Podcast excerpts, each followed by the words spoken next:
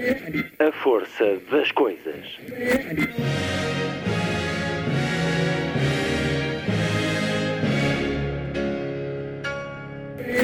Welcome to the 109th last night of the proms.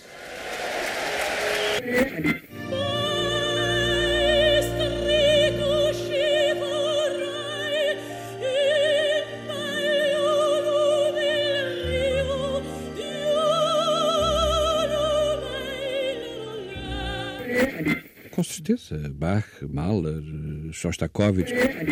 Um programa de Luís Caetano.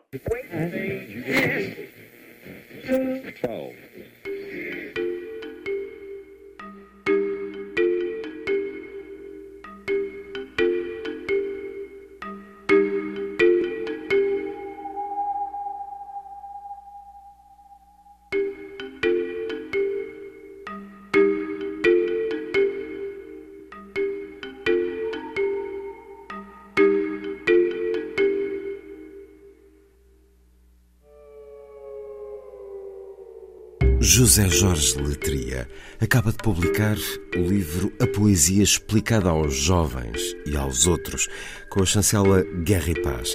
É uma cartografia poética envolvida em memórias e reflexões dirigidas aos mais novos, percursos pela poesia, a evocação de momentos marcantes, de espanto e sobressalto, leituras resgatadas ao tempo, autores que os mais jovens devem conhecer e é um livro feito desse convite. José Jorge Letria, em entrevista, já a seguir. Depois, relembramos o padre António Vaz Pinto. Deixou-nos ontem, aos 80 anos.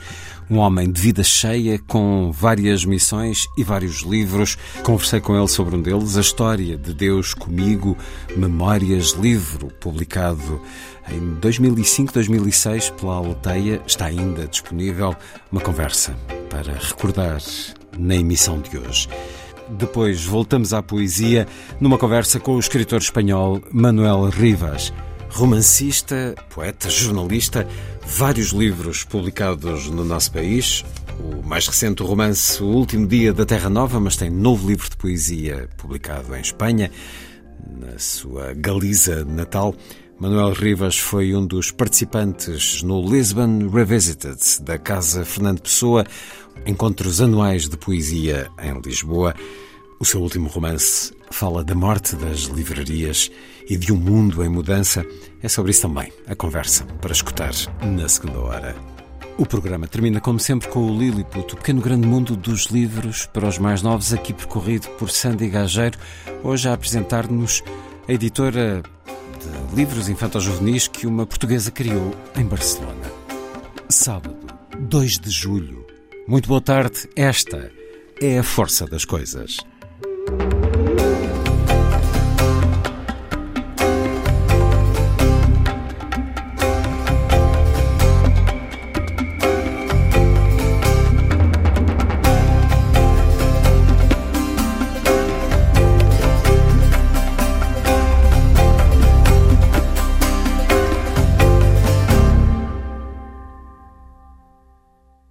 Poet Acts. Momento da banda sonora de Philip Glass para o filme As Horas, de Stephen Daldry, a partir do livro de Michael Cunningham.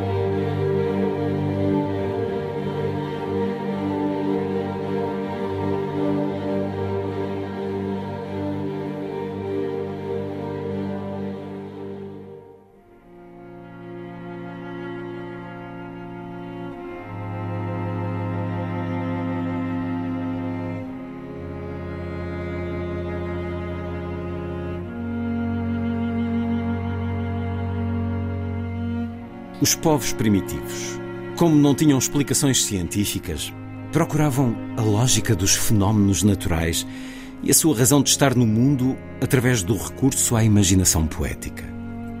E a imaginação poética vive de imagens e de personagens que, uma vez transformadas em palavras, dão origem ao maravilhoso de que a nossa capacidade de sonhar se alimenta.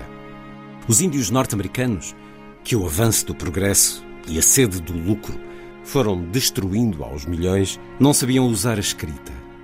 Mas desde os nomes com que eram batizados até à explicação da felicidade e da tristeza, da doença, da pobreza ou da riqueza, só usavam linguagem poética, que em muitos casos se perdeu, mas que noutros foi mantida na tradição oral, sendo depois passada ao papel e posta em livro.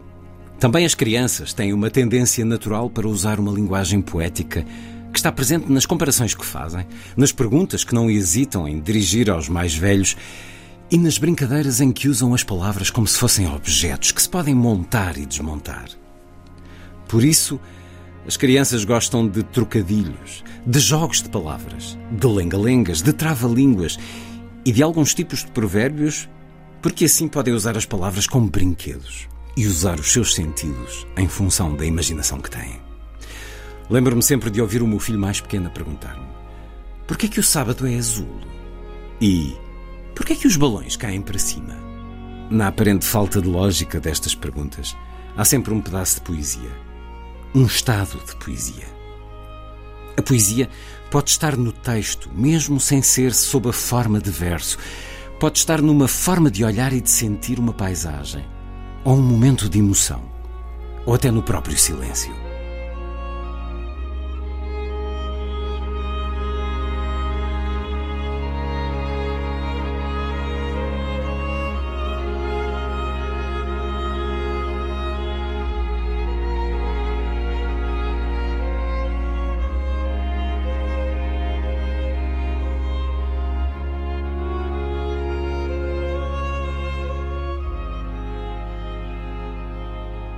E são dois excertos do livro A Poesia, explicada aos jovens e aos outros.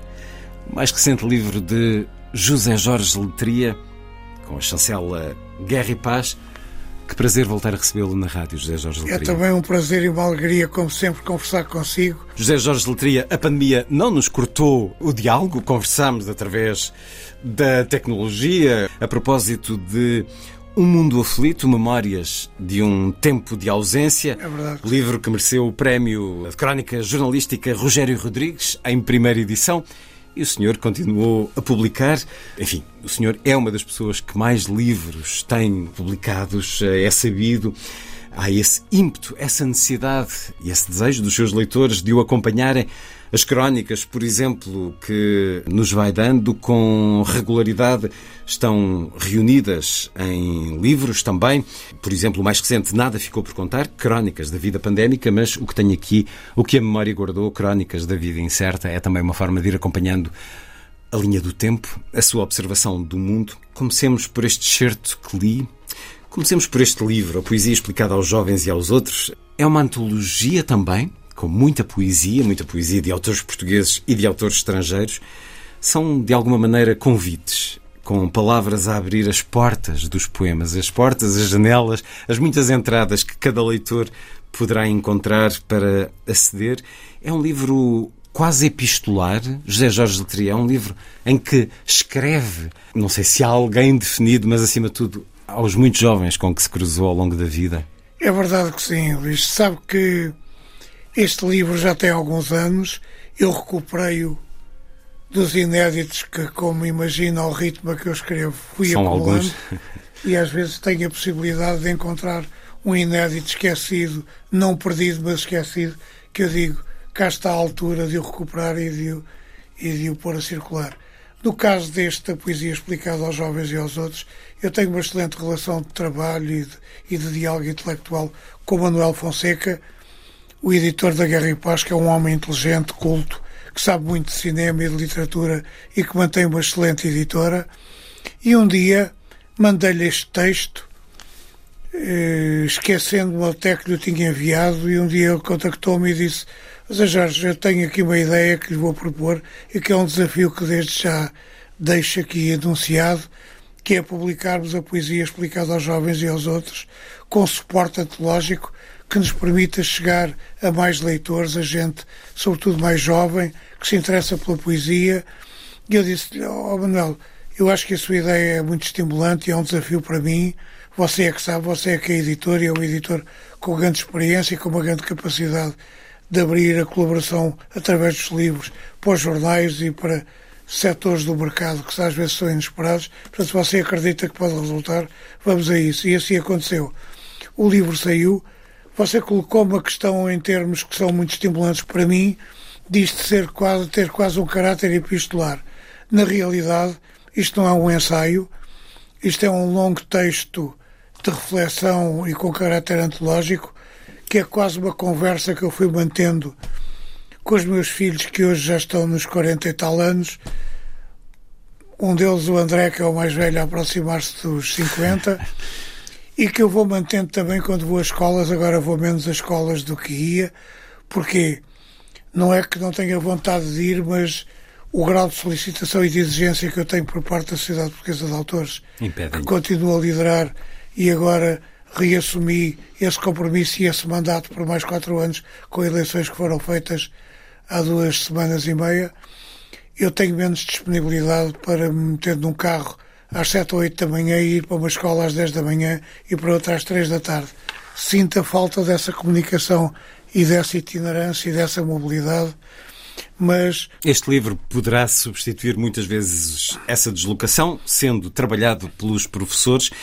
Não são as cartas a um jovem poeta, são cartas a jovens a de um poeta, eh, juntando-se a outros, por exemplo, como o primeiro livro de poesia da Sofia de Melbreiner, com contornos diferentes. Aqui há, há bastante um enquadramento. E este é o livro de um poeta. Que dialoga com os jovens num plano muito frente a frente. Olha para eles sentindo-lhes a maturidade. por tu e criando com eles uma cumplicidade. Cumplicidade, é um mas compromisso. respeito pela sua inteligência e pela sua maturidade, capaz de, por exemplo, lhes explicar ou lhes uh, dar o seu ponto de vista sobre o que é o mercado da edição, da crítica, o mercado à volta dos livros. Como já percebeu, eu falo disso tudo, que marca, sem tabus. Que marca, obviamente, o processo de como os livros chegam. Repare que é uma escrita que eu não assumo como ensaística, mas onde eu arranjei espaço para falar de grandes figuras do mundo intelectual e da reflexão sobre a poesia, como Octávio Paz, por exemplo, como Ana Arendt ou George Steiner. Há imensas citações eu de deslumbre pelos livros e pela leitura. Uh, muitos mais, Paul Valéry, Lawrence Durrell, Eduardo Lourenço. Há esse convite também a seguir no maravilhamento que muitos ao longo da história uh, sentiram pelos livros, mas o senhor, sendo um dos principais autores portugueses de livros para os mais novos, há décadas que escreve, já para diferentes gerações, títulos que uh, não esquecemos, diz aqui a certa altura que a poesia nasce na linguagem. As novas gerações estão a perder extensão na linguagem. Leem menos, a linguagem das redes sociais é mais pobre, mais, é mais reduzida. Pobre. Por mais esperançosos... E há pressa de dizer. E há pressa, pressa de dizer, dizer sem se pensar no modo de dizer e, senhor, e na qualidade do modo de dizer. O senhor diz que a poesia dá-se mal com a pressa. Há uma emergência a que temos de estar atentos, de darmos mais atenção, aproximarmos mais os livros, a poesia dos mais jovens? O Luís disse uma coisa fundamental que é não nos podemos esquecer nunca, em circunstância alguma, que a poesia é sempre, antes de mais nada, linguagem. Nós podemos ter uma atitude poética, uma atitude de partilha e de envolvimento com a natureza, com as cores do mundo à nossa volta, com os sons, com a generosidade dos atos que praticamos, com tudo aquilo que nos engrandece e enobrece, mas a poesia é, antes de mais nada, linguagem. Como diz um dia o George Steiner, a poesia é uma virtude, é sempre uma virtude, e o verso é o seu atributo. E, portanto, para que o atributo funcione, tem que ter qualidade e exigência. E, portanto, a tendência para, para facilitar e reduzir o esforço intelectual que fazemos quando escrevemos tem vindo a empobrecer a nossa linguagem. E, portanto, não nos podemos esquecer, mesmo aqueles que pensam que somos um país de poetas e que basta querer para ser poeta à beira da esquina, têm que perceber que o esforço e a exigência da linguagem eh, são absolutamente implacáveis connosco. Leio um excerto que nos leva nessa direção. O livro A Poesia Explicada aos Jovens e aos Outros mais recente edição de José Jorge Letria com chancela Guerra e Paz, a poesia dá-se muito mal com a pressa que domina as nossas vidas tensas. Ela precisa de tempo e de espaço para respirar, porque mesmo quando se resume a meia dúzia de versos, é sempre na linha do horizonte que pousa os olhos, com sede infinita e com um desejo imenso de ter asas para voar. Habituei-me desde muito cedo a ouvir dois tipos de frases.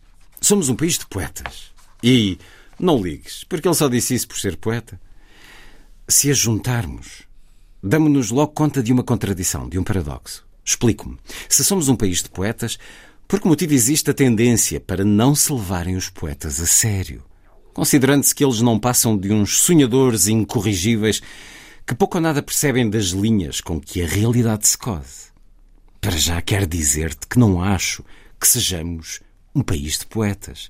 Somos isso sim um país onde muita gente escreve versos, mas nem sempre onde há versos também há poesia. Por outro lado, se é verdade que o poeta é um sonhador, ou como dizia Fernando Pessoa, um fingidor que finge tão completamente que chega a fingir que é dor, a dor que deveras sente, não é menos verdade que muitas vezes costuma ter razão antes do tempo e que consegue sintetizar em palavras que só ele sabe usar as grandes histórias, as grandes emoções os grandes valores e os grandes sentimentos. Sempre assim foi e espero que assim continue a ser.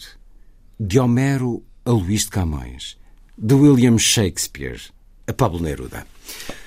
Alguns dos nomes que vamos encontrando ao longo deste livro, um livro que é feito desta forma quase epistolar de diálogo com os mais jovens, seguindo-se a apresentação de poemas de diferentes autores, das suas experiências ao longo de muitos anos, José Jorge Letria, de diálogo com os jovens, eh, que poetas, que poemas lhes são mais caros, lhes agradam mais?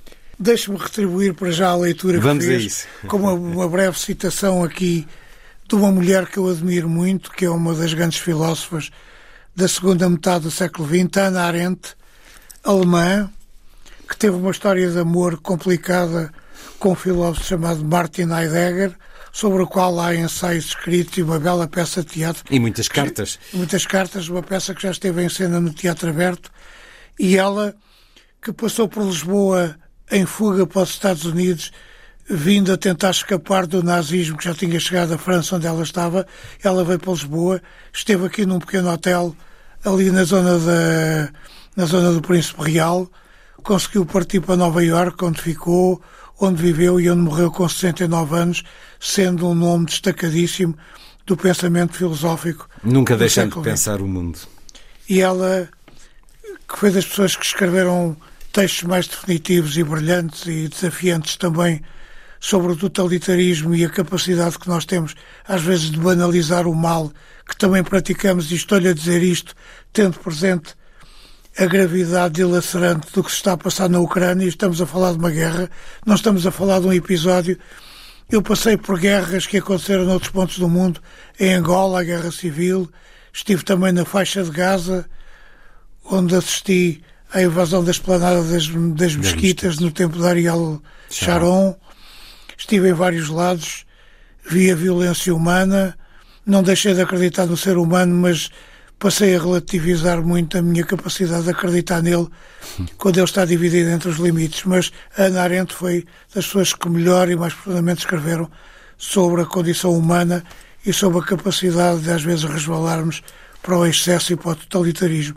Ela disse uma vez que a poesia, cujo material é a linguagem, é talvez a arte mais humana e a menos mundana das artes. Aquela em que o único produto fica mais perto do pensamento que a inspirou. Ela fugiu para Portugal para depois ir para os Estados Unidos e um alemão contemporâneo dela, que foi também um dos grandes pensadores do século XX, o Walter Benjamin, que acabou por morrer num, em Espanha, na em fronteira, Espanha, com, na fronteira nos Pirineus, acabou por morrer com, com uma overdose de, de droga de medicações. para conseguir resistir e foi das pessoas que melhor pensaram a atitude, o comportamento humano e também o papel da poesia no nosso cotidiano. Mas não há dúvida que a poesia, sendo grandiosa por aquilo que exalta e enobrece em nós, do ponto de vista da materialidade, consegue-se escrever com muito poucos meios. Como sabe, basta ter um papel, às vezes boa memória. A boa memória resolve o problema da escrita e do material da escrita.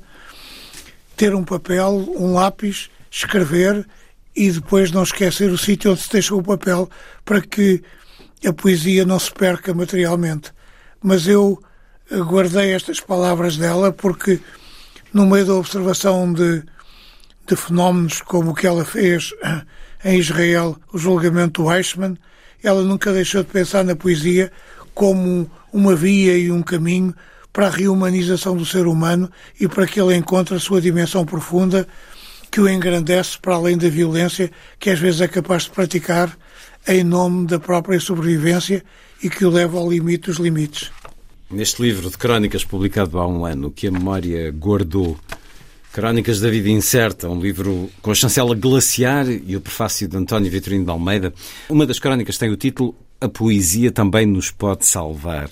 Eh, fala-nos aqui de Sofia, de Jorge de Sena, fala-nos do Dia da Poesia e a forma como o celebramos durante a pandemia.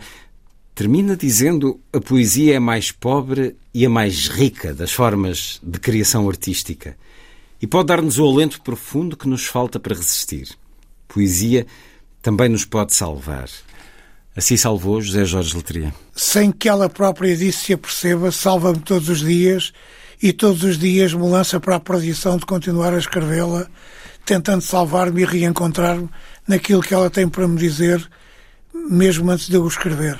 Outro dos intelectuais que eu cito e que tenho sempre presente e que acho foi das pessoas que textos mais profundos e mais belos escreveram sobre o ato poético foi Octávio Paz, um mexicano que foi embaixador na Índia, que escreveu, ganhou um prémio Nobel da Literatura merecidamente pela sua obra como poeta e como ensaísta, e ele dizia, se o poeta renega a sua metade mágica, e eu estou a ler isto de propósito, quero falar desta metade mágica, renega a própria poesia e converte-se num funcionário e num propagandista. E escreve também: a poesia é a religião secreta da era moderna. O processo da poesia foi sempre um processo religioso. Eu identifico-me muito com o Otávio Paz, que me habituei a ler, também as reflexões dele sobre a política, ligadas à poesia, o que o fez desistir também da sua carreira como diplomata, mas é um dos autores que textos mais profundos e mais provocatórios até escreveu sobre o ato poético. Uma chama eu... imensa, a poesia de Otávio Paz. Esta frase que tem aqui na crónica, a poesia é a mais pobre e a mais rica das formas de criação artística. O que é que quer dizer com isto?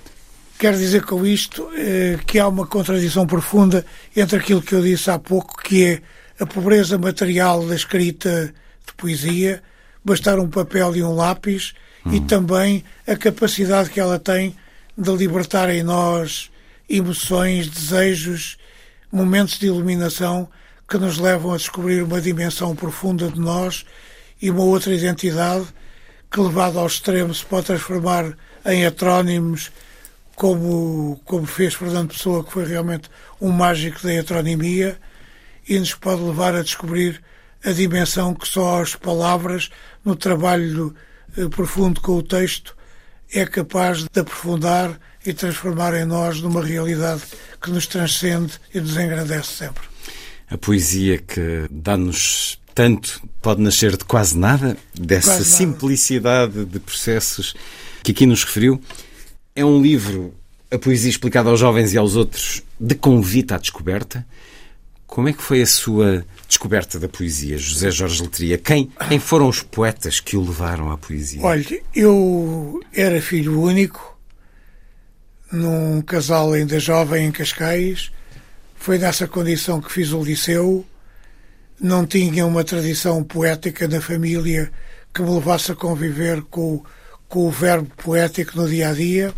às vezes ia à casa de amigos dos meus pais e encontrava antologias de poesia que me desafiavam e me levavam a inquirir onde é que estava o essencial daqueles textos que eu ainda não compreendia, mas não tenho dúvidas de que foi a leitura de, de alguns poemas de, de Pessoa e do próprio Bocage que me levaram a descobrir que havia uma centelha luminosa de inquietação e desafio na poesia e eu tinha de descobrir, tinha que descobrir o que estava para além dessa magia e fazer entrar essa magia na minha vida. Escancarei as portas e as janelas da minha personalidade para que esse mundo entrasse em mim e me desassossegasse e fizesse de mim mais do que eu alguma vez imaginei ser. Eu gostava de jogar à bola e ok patins e um dia quando a poesia me tocou eu tornei-me outro.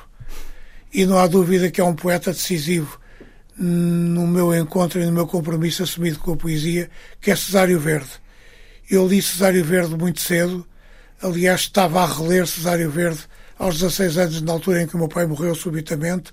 A morte do meu pai é sem dúvida um acontecimento trágico na minha vida que ainda hoje me marca tantos anos passados, mas não há dúvida que esse ato trágico de perda ajudou-me a encontrar a minha condição poética com muito mais rapidez e profundidade do que eu imaginava. Eu, nessa altura, era colaborador do Juvenil do Diário de Lisboa, que era coordenado pelo Mário Castrim, e ali publiquei alguns poemas e contos. Ganhei duas vezes o prémio Fósforo Ferrero, o que me deu a possibilidade de ter um prémio que eram dois contos e 500 em livros. Era dinheiro e, e eram fui, livros. Eram livros, eram, eram muitos livros. Eu fui à Arcádia e lembro-me de vir com um saco cheio dos livros que fui buscar e, portanto, tudo isso foi alargando o meu interesse e o meu amor. Que idade tinha quando começou a publicar esses primeiros poemas? Esses primeiros poemas eu tinha 16 anos, tinha 15 para a minha primeira colaboração no Juvenil de Dia de Lisboa, em que colaborava a Elia Correia, o Nuno Judice e outros, começou quando eu tinha de 15 para 16 anos. Eu aí não tinha ainda a coragem de dizer que era poeta ou queria ser poeta, mas na realidade era isso que profundamente eu já reconhecia e identificava em mim. Lembro-me quando era miúdo, uma vez ter dito à minha avó que era uma mulher de uma enorme e desnorteante simplicidade que dizia coisas definitivas e simples, mas com uma grande profundidade. Eu um dia disse-lhe: Eu, quando, quando crescer, quero ser poeta. E ela disse-me: Tu nem imaginas o que estás a dizer. E, sobretudo, quando criares condições para seres isso que estás a dizer, nem imaginas o desafio que vais enfrentar e, e o fantasma que vais ter pela frente. E foi verdade. Esse fantasma continua presente e está presente cada vez que o verbo poético se reencontra comigo e me exige não novas explicações, mas novos atos e impulsos de escrita. Mas não há dúvida que a poesia entrou na minha vida e foi ao som dessa poesia que entrou na minha vida. Há bocado citou aquela passagem do poema do Pessoa. O Pessoa é um poeta que é gêmeos como eu e os gêmeos têm uma relação de jogo e de desafio com a linguagem e eu compreendi muito cedo o Fernando Pessoa exatamente por esse lado em que jogamos com as palavras e deixamos que as palavras joguem connosco e tentamos nós sempre dizer sobre as palavras mais do que elas, por natureza, são capazes de dizer. O Pessoa foi o grande desafio poético da minha vida, embora não seja o meu poeta preferido, mas é um poeta que me levou a refletir sobre o ato poético, sobre a escrita poética, com uma profundidade e uma dimensão, e até uma dimensão dramática, que transformou a minha vida e por isso eu, a par daquilo que ia fazendo, sendo jornalista muito cedo, tendo sido ator de teatro do Teatro Experimental de Cascais com 19 anos, eu nunca deixei paralelamente de construir a minha experiência e o meu caminho poético, escrevendo os meus poemas e acreditando que eles iam dizer sobre mim muito mais do que eu era capaz de dizer se me pusesse a refletir sobre a minha identidade e a minha vida. José Jorge Letria, a quem a disposição dos astros foi também favorável nessa vida dedicada à poesia e, se calhar, a outras formas de ser e de estar que estão também marcadas pela poesia. Aqui o diz, a certa altura, que a poesia eh, pode estar no texto, pode estar na forma de olhar e de sentir, uma paisagem, um momento de emoção, até no próprio silêncio. E está nisso tudo. Está nisso tudo. Há muitas formas de sermos poetas eh, e o senhor tem-no sido de muitas maneiras. Ler mais um excerto deste livro, Poesia Explicada aos Jovens e aos Outros. José Jorge Letria, com a edição Guerra e Paz, um livro de convite à leitura, à poesia, ao sentir, se recorrendo às palavras de Jean Cocteau, escolheres esta condição, a de poeta, e não a profissão de poeta, traz sempre no próprio poema e na alegria de o teres escrito a maior das recompensas. Tudo o resto será secundário. Prémios, prestígio, reconhecimento crítico. A poesia é sempre um ajuste de contas com a nossa própria memória, com os nossos medos, os nossos sonhos, os nossos mitos e a nossa infância. Por isso nunca percas a capacidade de olhar, de sentir, de recordar, de amar e, sobretudo, de escrever. Os grandes poetas foram sempre pessoas que não desistiram, ou que só desistiram após terem sentido que a sua missão criadora estava cumprida. Como foi o caso de Rambaud, que quando deu por si, nada mais tinha a acrescentar ao que já dissera. Essa lucidez e essa coragem são também essenciais para a vida e para a obra de um poeta. E um poeta autêntico sabe que escreve sempre para lá do seu tempo porque raramente poderá contar com o seu tempo e com os seus contemporâneos como aliados. A poesia é ao mesmo tempo a sua maior felicidade e a sua maior tragédia. Mais um certo deste livro em que lá está, não é não é tudo rosa, não é tudo cor de rosa. Adverte-os aqui mais para aqueles que, para além de leitores de poesia, quiserem ser escritores, autores de poesia, que a vida pode não ser fácil, até porque essa condição, como aqui diz, e não essa profissão, é, fez muito bem. Torna-as mais suscetíveis, mais vulneráveis. entre condição e profissão, para mim foi sempre uma condição e não uma profissão. Eu nunca me senti poeta profissionalmente. Eu tenho a condição de poeta. E a minha condição de poeta é um compromisso de que eu me sinto refém e de que quero ficar refém, não no sentido de estar aprisionado por ela, mas estou condicionado por ela, porque eu não consigo imaginar o essencial da minha vida sem que ele possa ter expressão poética, se for, se for tempo disso e caso para isso. E, portanto, eu tenho essa condição como uma coisa essencial na minha vida e não consigo libertar-me para ser outra coisa sem imaginar que é isso que me amarra à realidade e me envolve com os outros. Eu lembro-me que no verão de 1966 fiz a última viagem com o meu pai, porque o meu pai morreu em setembro desse ano, e na deslocação que fizemos de carro fomos a Barcelona, depois fomos a Biarritz, e eu em Biarritz entrei numa pequena livraria que penso que já não existe, e fui comprar uma antologia com a poesia de Rambaud. E depois o meu pai perguntou-me o que é que compraste, não se querendo imiscuir nas minhas escolhas poéticas, e eu mostrei a antologia e ele disse-me com uma grande simplicidade e uma grande carga de afeto se um dia te lembrares desta viagem que fizemos eh, não, te esqueças de associar o nome do Rambaud porque foi nesta viagem que descobriste a poesia do Rambaud e ela irá sempre marcar a tua vida. E é verdade. A minha condição de poeta foi sempre marcada por estas descobertas, por estas revelações e por estas portas abertas para uma luz que me transcende e engrandece. E que eu não quero ver do ponto de vista religioso, como propõe o Otávio Paz, mas não tenho dúvida que a minha profundidade e capacidade de ter, de ter uma visão religiosa do mundo e da vida passa pela minha condição de poeta. A minha condição de poeta é, é no essencial a minha religiosidade não assumida e confessada, mas é a minha condição de poeta, que é a minha religião profunda. É muito espiritual, até esse, esse episódio que agradeço ter partilhado connosco do jovem José Jorge Letria, mais ou menos com 15 anos, a comprar Rambaud e ouvir essa luminosa frase do seu pai, essa associação. Lembro-te sempre que esta viagem foi a viagem em que descobriste o Rambaud. É muito bonito.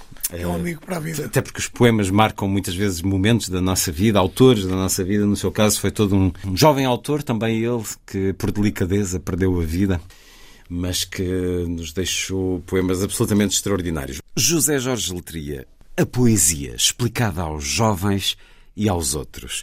O livro, agora publicado pela Guerra e Paz, é uma cartografia poética envolvida em memórias e reflexões dirigidas aos que estão a iniciar a descoberta da vida, uma conversa que vamos continuar depois da música.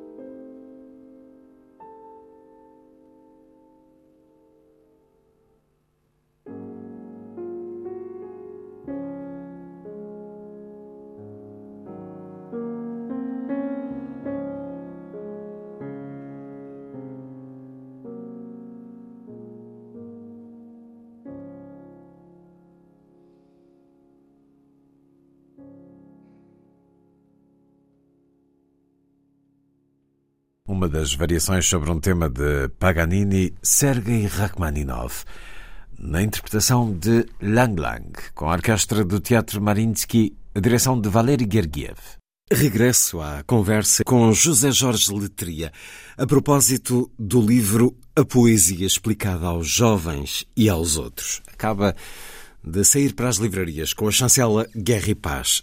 É um livro de convite à poesia, dirigido muito particularmente aos que estão no momento inicial dessa descoberta, mas também a todos os que têm a forma poética como presença cotidiana, regular, nas leituras e na vida. Um livro que nasce da experiência de centenas de visitas a escolas por todo o país. Partilhe um pouco connosco desses encontros que, ao longo de tantos anos, teve com os jovens. Eu confesso-lhe que sinto que a poesia está mais presente nos jovens, hoje menos porque o mundo digital que os cerca, envolve e os mobiliza para outras formas de conhecimento e de comunicação. Os prende, os de manhã prende, à noite. Faz com que eles estejam menos disponíveis para o sentimento poético Sim. ativo. E, portanto, o Edgar Morin falava muito no estado poético e no estado prosaico. Eles hoje têm um estado prosaico que é mais forte que o estado poético e o estado prosaico tem muito a ver com o imediatismo das comunicações e das mensagens do que propriamente com a leveza da poesia, mesmo que a poesia possa ter uma dimensão trágica. E, portanto, o que é que eu fui encontrando nos jovens ao longo destes anos? Encontrei de tudo. Mas, normalmente, a ligação com a poesia vinha muito da memória próxima de aulas que tinham tido de língua portuguesa, em que lhes tinham sido citados poetas e lidos poetas para eles fixarem, decorarem e conseguirem conversar com os outros sobre isto, mas tive poucas abordagens poéticas da vida e da reflexão sobre, sobre a vida. Mas lembro-me sempre de atitudes, de perguntas e de desafios. Lembro-me de uma escola, algures, talvez em Alcobaça, em que o miúdo que eu vi eh, sentado com os colegas a olhar para mim e ouvir com atenção aquilo que eu lhe dizia e que no fim vem ter comigo intimidado pela própria atitude que estava a ter e perguntou-me não queres ser meu pai? Eu fiquei profundamente comovido e perturbado com isto, tentei perceber o que se passava e fiquei a saber que o pai lhe tinha morrido quatro meses antes. E, portanto, ele viu no poeta, no escritor que estava a comunicar com ele e a partilhar emoções, lembranças e recordações e que tinha acabado de falar da perda do próprio pai, ele viu que isto era uma cumplicidade e uma convergência que lhe permitia perguntar-me o que era essencial e urgente na vida dele e que não deixara de ser urgente na minha vida. No fundo, ele queria me dizer: Eu gostei tanto de conversar contigo que te pergunto se não queres ser meu pai, porque tinha perdido dele. Também me lembro de crianças que, não assumindo a profundidade e a identidade do texto poético, eh, chegaram perto de mim, um chegou perto de mim e disse-me: Falas tanto de astros, do universo, do, do mundo, do que está para além de nós, dos astros e tudo isso. Diz-me uma coisa: não tens medo de perder no universo? Um dia, nestas viagens que fazes no pensamento e nos sonhos, não tens medo de perder no universo e nunca mais encontrares o caminho de regresso à vida e às coisas todos os dias com as quais lidas e que vais controlando com o que escreves. E também houve um que me perguntou há mais anos ainda, falamos muito daqueles que mandam, daqueles que governam, daqueles que são isto e são aquilo, ou foram isto e serão aquilo. Alguma vez a poesia te deu poder para alguma coisa?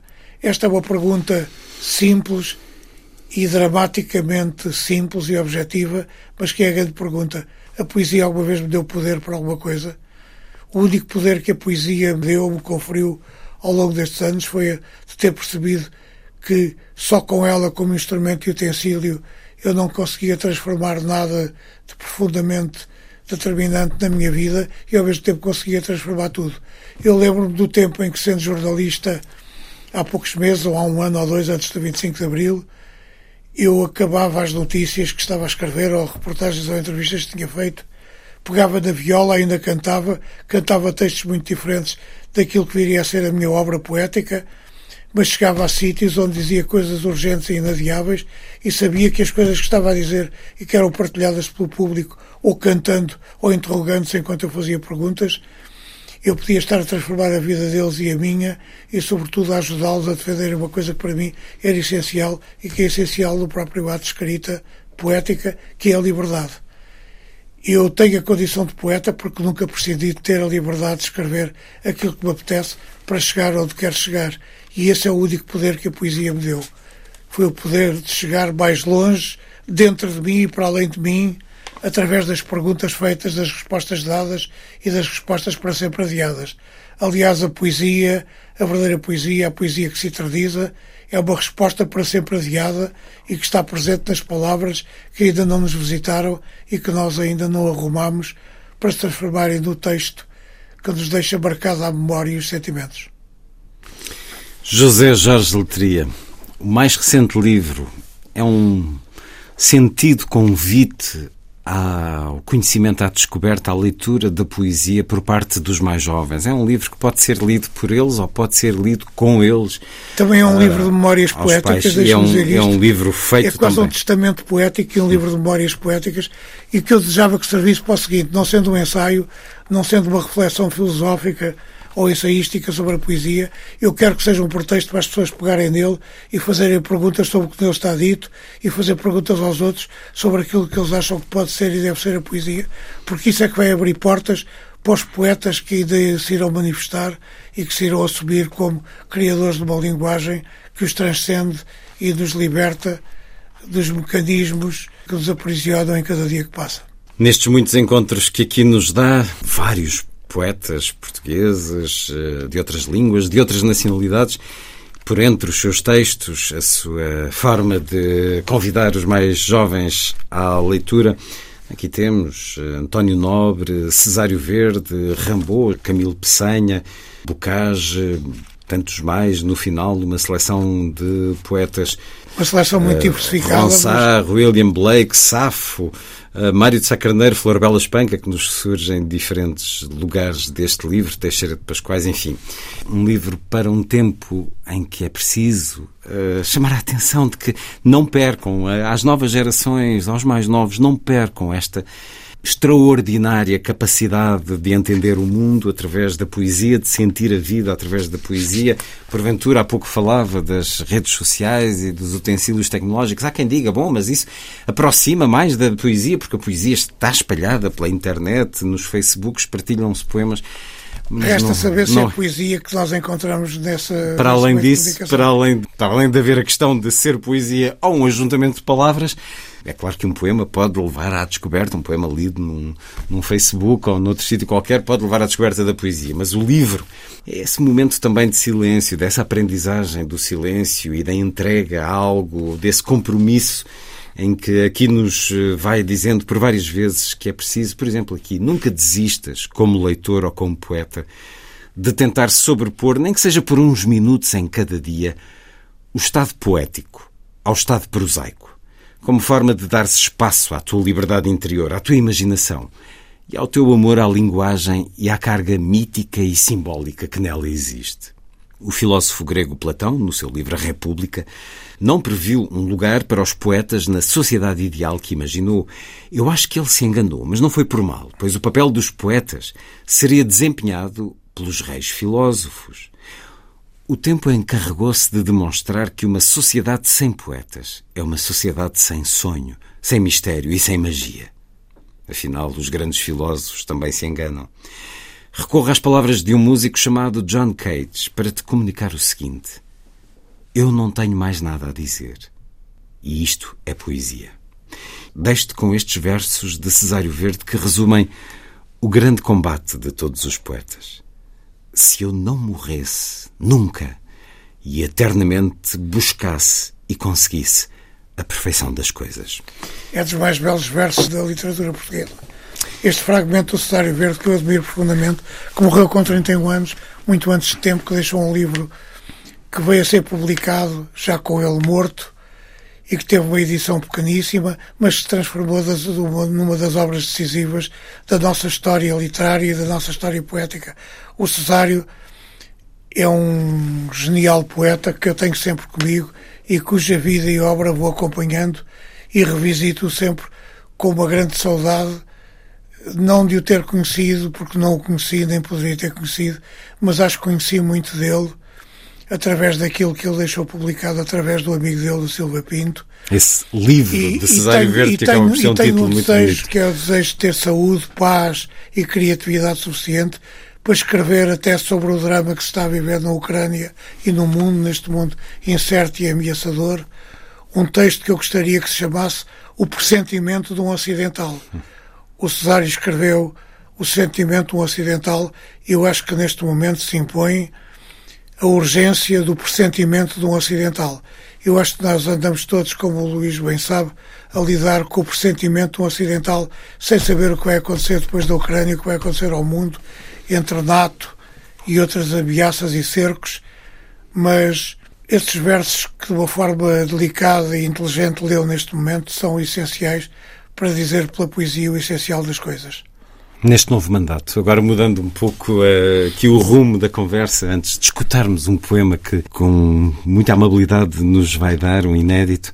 Neste novo mandato, na Sociedade Portuguesa de Autores, dois anos de pandemia, mais de dois anos, eh, uma guerra, uma crise económica, que obviamente advém destas duas situações extraordinárias. Uh, quais são os maiores desafios que vai encontrar com a Sociedade Portuguesa de Autores ao longo do- deste mandato, José Jorge Olha, a pandemia para já foi devastadora para nós, porque deixou milhares de autores. Eu, quando digo que são milhares, nós representamos 26 mil autores de todas as disciplinas, desde a música ao teatro, ao cinema, ao audiovisual, eh, às artes visuais, todas as áreas. Connosco têm estado os nomes mais representativos da, da criação artística em Portugal. Posso lhe dizer, só a título de exemplo, que nesta nova equipa que agora foi eleita estão nomes como Pedro Brunhosa, Gonçalo M. Tavares, um grande escritor jovem que eu muito admiro e que já conheço há alguns anos e cuja obra tenho visto avolumar-se e afirmar-se como uma referência essencial da literatura portuguesa contemporânea. Mas também estão o Paulo Carvalho e o António Vitorino de Almeida, entre muitos outros, mas também a Rita Red Shoes e outros que estão com Diferentes gerações de criadores várias que gerações se vão de- deparar com o quê nos tempos mais próximos? Olha, em primeiro lugar, vamos nos deparar com a necessidade de transpor para o ordenamento jurídico português eh, as diretivas europeias que, no fundo, regulam a nossa relação com, com os instrumentos de gestão das obras editadas e de proteção dos direitos. Vamos lidar também com uma transformação profunda e, e preocupante do próprio mercado de trabalho. O mercado de trabalho para os autores em cada trimestre, em cada semestre, em cada ano que passa, deixa de ser igual ao que era antes. Portanto, vamos encontrar novos desafios, novas situações, novos desafios. Vamos encontrar novas dinâmicas e novos momentos de diálogo e de partilha e de convergência com outras sociedades europeias. Eu fui durante quatro anos presidente do Comitê Europeu de Sociedades de Autores, da Confederação Mundial de Sociedades de Autores e presidi também ao Grupo Europeu de Sociedades de Autores, o que me permite conhecer bem a realidade externa e sei que os quatro anos que me esperam me vão permitir duas coisas. Uma é comemorar os 50 anos do 25 de Abril, ato que vai ter uma componente artística, poética, musical e, portanto, comemorar Abril é comemorar a liberdade e a liberdade sempre foi e continuará essencial, a ser essencial para os membros da Sociedade Portuguesa de Autores que em cada mês que passa, em cada reunião de direção, as reuniões são mensais, entram mais 50, 60 em cada mês que passa. O que quer dizer que num ano nós temos mais centenas de autores a trabalhar connosco. E, portanto, este é o grande desafio, é a grande, é a grande pressão que nós enfrentamos. E eu acredito que vamos ser capazes de encontrar soluções. E outra, outro compromisso que temos e que eu quero eh, celebrar de uma forma que nos engrandeça e nos honre é a comemoração dos 100 anos da fundação da SPA, o que será comemorado no dia 22 de maio de 2025. Esse momento vai ser extraordinário. É um projeto que está a ser coordenado pelo realizador Jorge Paixão da Costa e que vai envolver vários filmes feitos com a RTP. A RTP irá associar-se em modos a definir a este projeto e este desafio, mas contar histórias de pessoas que vão desde o Vasco Santana ao Zé Carlos Ari dos Santos e também ao Zeca Afonso, à Amália e a outros, e através das histórias deles mostrar que a criatividade é um desafio é uma dimensão que nos transcende, nos engrandece e nos leva muito para além de nós. Por outro lado, temos um outro desafio, que é um compromisso que eu tenho e que não quero adiar, que é a construção de uma nova sede, uma sede que possa acolher os mais de 150 trabalhadores que temos e dar condições também às delegações que temos desde, desde Braga até as regiões autónomas para trabalharem com dignamente desta instituição que se encaminha para os 100 anos de existência. Que tudo corra pelo melhor, que os Muito astros obrigado. se alinhem também aqui e que o mundo deixe de ser esta permanente incerteza esta que tem incerteza sido que nos desafia nos últimos e anos. nos ameaça. E nunca estivemos tão ameaçados. E olho para mim que fui jornalista há muitos anos, quase 30 anos, eu tenho a noção de que nunca estivemos tão cercados e tão ameaçados. Acredito que não vamos assistir ao descalabro de uma evolução que ponha em causa a nossa existência e a sustentabilidade de todo o enquadramento material que viabiliza a nossa vida em cada dia que passa, mas sinto que nunca estivemos tão perto. Sabe que eu passei por muitas situações ao longo da minha vida. Vivi aqui o 25 de Abril. No início de outubro de 1975 fui com o presidente Costa Gomes à Polónia e à então União Soviética e sei que Costa Gomes e Leonid Brezhnev conversaram sobre a situação de Portugal e a sustentabilidade militar da situação portuguesa, tendo Brezhnev dito a Costa Gomes que não seria por causa da situação portuguesa que se ia desequilibrar a relação com os americanos. Portanto, estava a ideia do pragmatismo e da objetividade que os dois poderes em confronto tinham e o Marshal Costa Gomes, nessa altura, ouviu aquilo que era a posição dos adversários. Também me lembro de ter vivido outras situações, ter estado na faixa de Gaza e ter percebido que o entendimento entre os povos e as religiões no Médio Oriente seria uma coisa praticamente inatingível e estamos a ver ainda recentemente que esta situação se agudizou e se agravou e fui vivendo tudo isto. Lembro-me de ter conhecido em Cascais, quando eu era vereador e lhe demos a, a medalha de honra, as chaves de ouro da cidade, a Mikhail Gorbachev, que ele era um homem que vinha do exercício do poder, sendo um soviético que tinha chegado à liderança do Partido Comunista da União um Soviética. Um homem que mudou o mundo. E que ajudou a mudar o mundo, ajudou a mudar a, a, vida de muita gente da minha geração que percebeu que tinha que haver um outro caminho para além do comunismo. Eu já o tinha conhecido aqui em Portugal quando ele veio em 1985 ao Congresso do PCP no Porto.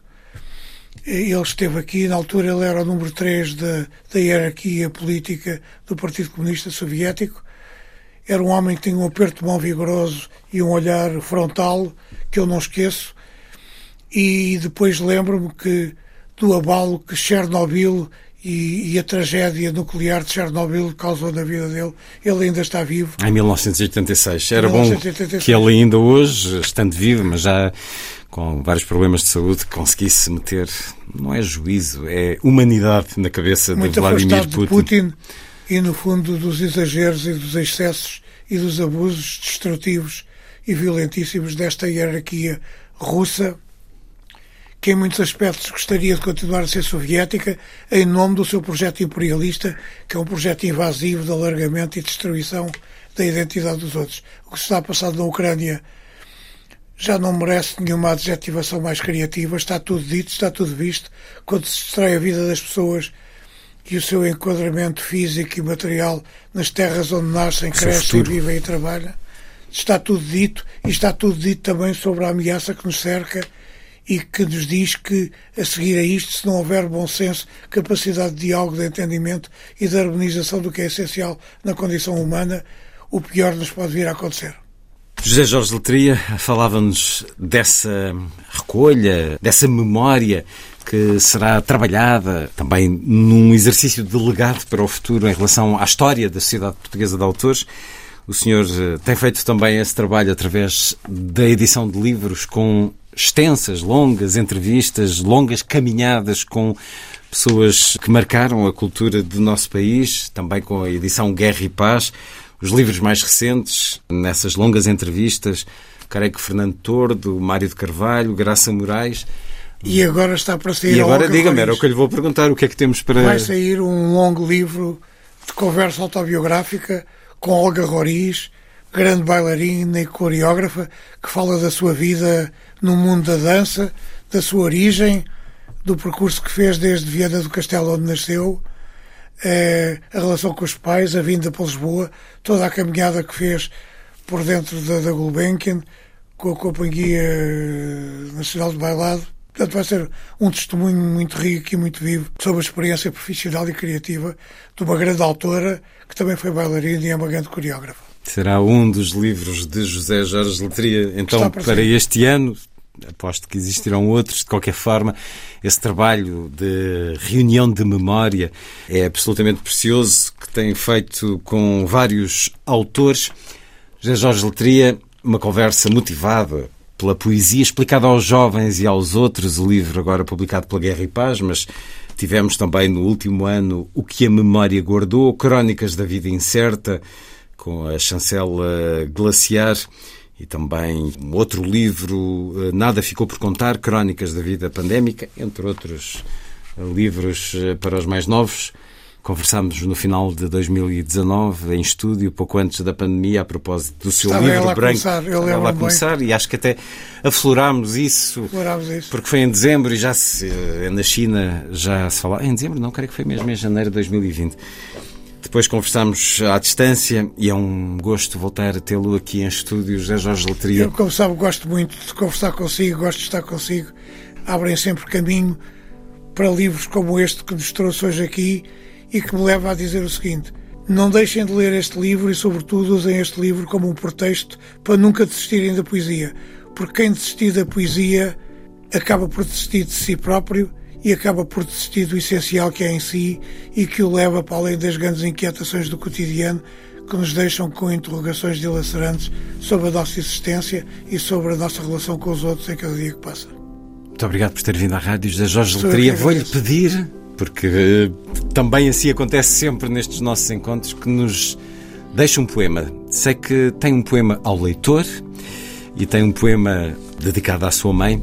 Peço-lhe que escolha um deles, depois o outro ouviremos na vida breve, o espaço de poesia Então, este, este poema é fácil e difícil de ler por razões que aqueles que nos estão a ouvir neste momento e que eu saúde Compreendo. afetuosamente compreendem, que representam uma da- das perdas profundas da minha vida, perda que nunca deixa de estar presente. Chama-se A Mãe Já Não Tem Por Quem Chorar. A mãe sai da última prateleira da estante castanha no canto menos luminoso do quarto. É sempre ali que se esconde para chorar. Embora a mãe sempre tenha chorado muito pouco, talvez por saber o tempo que as lágrimas doridas levam a secar. A mãe esconde-se nos interstícios dos livros, por saber que eles nunca se esquecem de dizer o que é preciso. A mãe nunca se esquece de me dizer que devo cortar o cabelo e que desta vez tem de ser mais do que é costume, deixando os ombros bem à vista.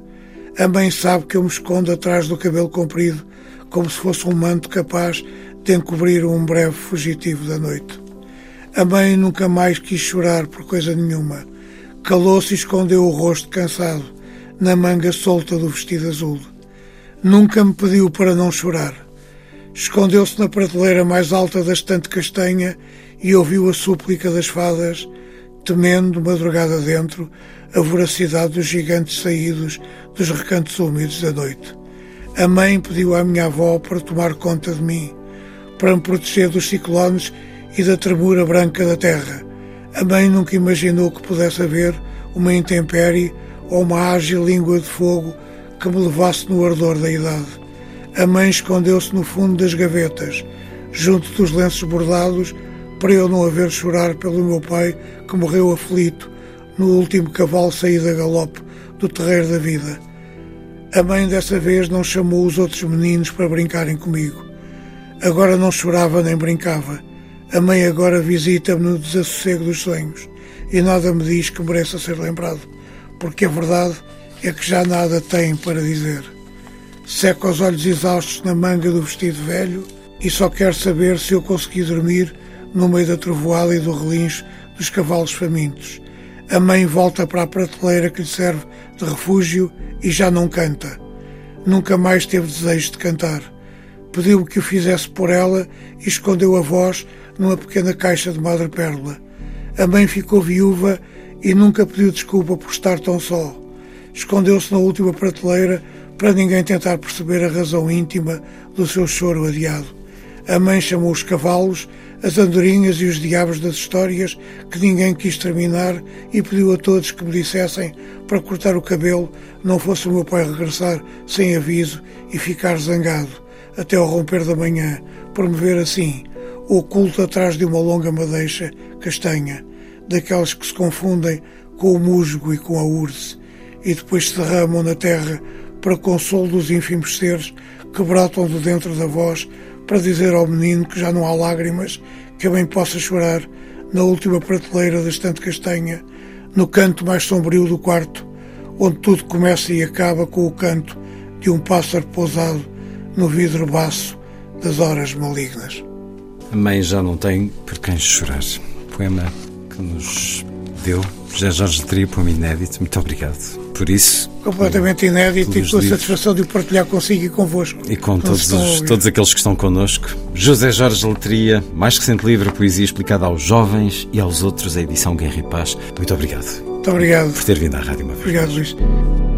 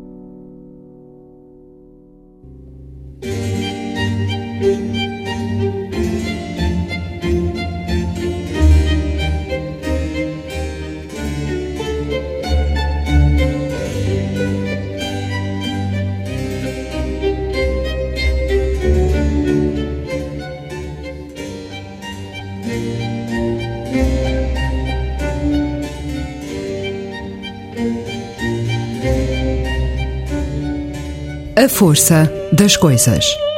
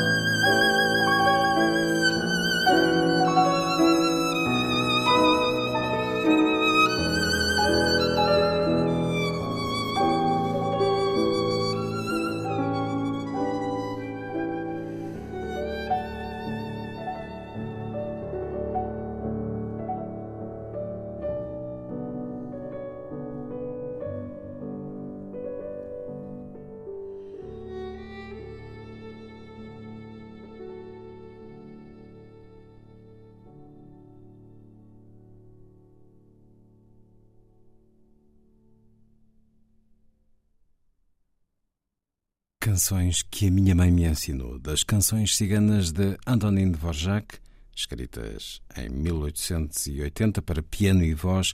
Aqui a transcrição do violinista Augustin Adlich, nascido em Itália. É também ele o intérprete com o pianista Charles Owen. Agora recordamos o padre António Vaz Pinto. Deixou-nos ontem, aos 80 anos, recupera uma conversa tida com ele a propósito do livro A História de Deus Comigo. Memórias, um livro publicado pela Alteia, que está disponível ainda, uma conversa tida em 2006. Padre Vaz Pinto, A História de Deus Comigo. Memórias, testemunhos, reflexões, às vezes até conversas com Deus. Isso muito bem. É, é, um, é um misto. É uma história, portanto, é uma história em que o principal, se quiser, agente é o próprio Deus, mas é onde ele entra em diálogo comigo e eu procuro responder-lhe. Isto leva-me a refletir, eh, leva-me a falar com ele e a falar com os outros e leva-me a agir. E, portanto, é também um testemunho de uma presença de Deus na minha vida e que é certamente uma presença que muitos outros têm e que precisam de abrir os olhos. Afinal, Deus está muito próximo. O senhor escreve, inclusive, que Deus é o ator principal desta história, a sua história. Mas eh, não somos nós responsáveis pelas nossas opções, pelas nossas ações.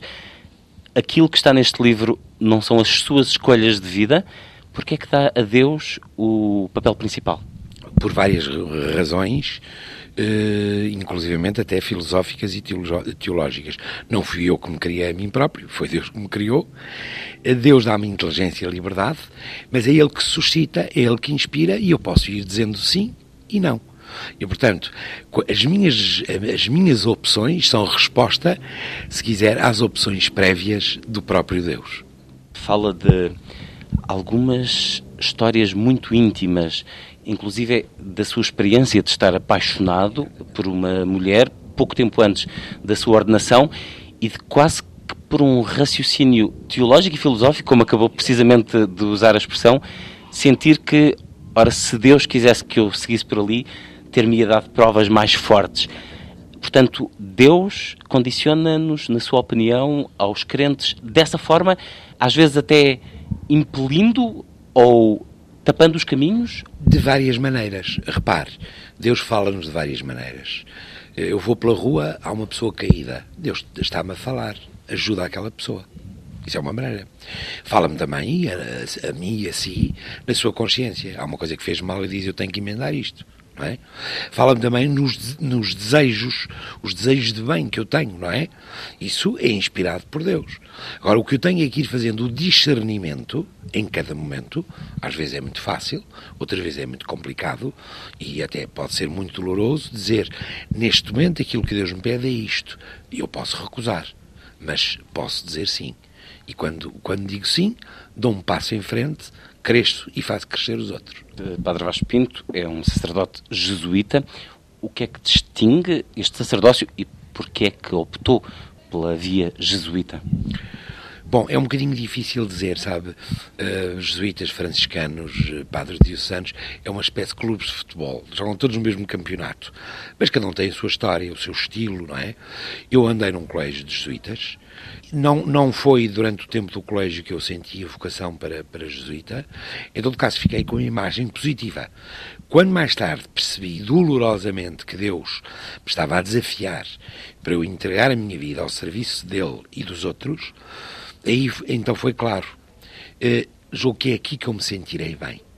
E fiz esse avanço, entrei e fui-me sentindo uh, cada vez melhor. Esta espiritualidade, este estilo, estes valores, é o fato para mim. E foi esse fato que eu enverguei.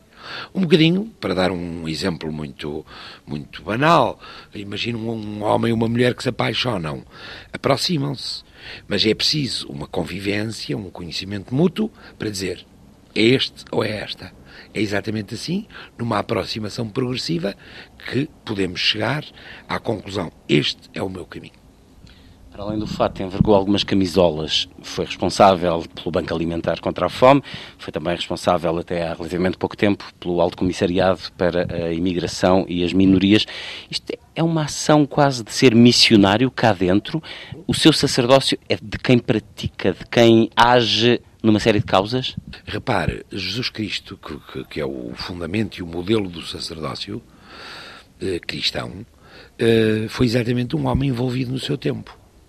E, portanto, eh, o, o, sacerdócio cristão não é um sacerdócio, sobretudo, cultual.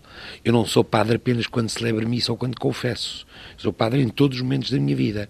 E, portanto, enquanto jesuíta, enquanto padre, este serviço da fé, o anúncio de Deus e a promoção da justiça estão no coração do meu sacerdócio. E é por isso mesmo, quando me foi lançado o desafio de uh, ficar à frente do Alto Comissariado, depois de uma madura reflexão, porque evidentemente é, é, um, é um assunto complicado, é um cargo com, com uh, ressonâncias políticas, etc, etc. Não dei uma resposta imediata, fui ponderando, fui, fui, fui exatamente fazendo o tal discernimento e recordei-me, sobretudo, daquela frase do Evangelho: Tive fome, deste-me comer, era imigrante e acolheste-me. E precisamente centrado nisso, isso, é isto mesmo. Tem os seus riscos, tem o seu preço, mas é exatamente uma missão. Missionário vem de missão, uma missão que me é proposta e que eu devo aceitar de, de todo o coração. E meti-me ela com toda a força. Depois de pesar muito, como escreve no livro, de hesitar um pouco e de aceitar porque a magnitude dos problemas era demasiada para lhe virar as costas. Depois dos uh, três anos em que foi alto comissário, olha para um, o estado das coisas atualmente como melhor do que antes de assumir esse cargo? Indiscutivelmente melhores. Não é mérito meu apenas, é, há uma circunstância, há um apoio político grande, há um aumento de orçamento muito grande e há uma abertura para uma nova perspectiva de compreensão da imigração, não como um problema, mas como um desafio. E um desafio que, se for bem respondido, traz benefícios para todos para nós, portugueses, para aqueles que vêm, e ao mesmo tempo criar as condições, e houve uma melhoria extraordinária, mesmo ao nível internacional, europeu e mundial, da, da política da imigração uh, em Portugal, quer com o anterior governo, quer com este. E, portanto, hoje em dia podemos honrar da política de imigração que existe em Portugal. Não quer dizer que isto esteja tudo feito. Claro que são, é, é como a educação ou como, como a economia. Há sempre coisas a fazer. Há burocracias a vencer, mentalidades eh, a serem ultrapassadas, mas globalmente eh, marcou-se o rumo de uma política de imigração humanista, positiva, integradora, de que me honro muito. O senhor é também um homem da rádio. A rádio é um meio que lhe possibilitou chegar a muito mais gente, com as suas reflexões acima de tudo. Repara, eu tive uma experiência bastante prolongada, muito gratificante, quer ao, ao nível de, de, relações humanas dentro da, da Rádio Renascença, onde, onde trabalhei durante muito tempo, e mesmo em muitas outras rádios, que eu com frequência era convidado para, enfim, eh, dar a minha opinião, criticar um acontecimento, e foi muito gratificante e realmente, como dizia muito bem, é um meio, a rádio, de se chegar onde não se pode habitualmente chegar. E, portanto, é qualquer coisa que não pode de maneira nenhuma ser esquecida por parte da Igreja se ela quer fazer ouvir a sua voz. Isso depende dos meios, depende da formação dos próprios profissionais da rádio, do seu empenho, da sua seriedade, mas é qualquer coisa de absolutamente indispensável nos tempos de hoje. Eu fiz durante muito tempo, depois fiz um intervalo, digamos assim. Pode ser que volte, mas para já, agora, estou noutra. Padre António Vaz Pinto, autor de A História de Deus Comigo, Memórias, uma frase a terminar este seu livro, olhando para trás, caminhando para a frente, para onde seguem os seus passos na vida que tem pela frente, Padre António Vaz Pinto? continuar a obra que tenho estado a fazer, escrever, estou já a escrever um outro livro, estou a tentar levantar um centro de apoio para imigrantes, agora não na minha qualidade de alto comissário, mas uh, privado como pessoa da Igreja. Uh, estou a atender pessoas, a, a, a conduzir grupos e estou aberto àquilo que Deus amanhã me chamar. Calmamente e serenamente. Com este livro, ao escrevê-lo, o que é que quis fazer? O que é que quis dizer aos outros? Quis, sobretudo, partilhar com os outros a vida riquíssima que vivi e ajudar ou contribuir para que, abrindo os olhos e vendo a realidade de outra maneira, possam também encontrar Deus e serem mais felizes. O padre António Vaz Pinto deixou-nos ontem, aos 80 anos.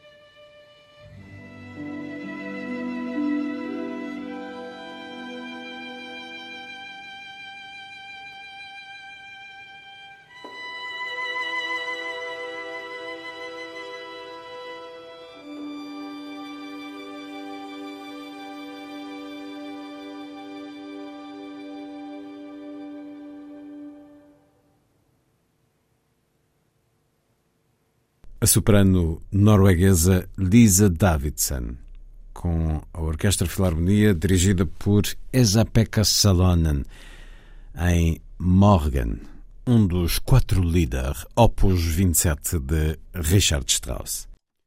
A seguir, a conversa com o escritor espanhol Manuel Rivas, poeta e romancista, foi um dos convidados da edição do Lisbon Revisited, que decorreu no último fim de semana na Casa Fernando Pessoa, em Lisboa.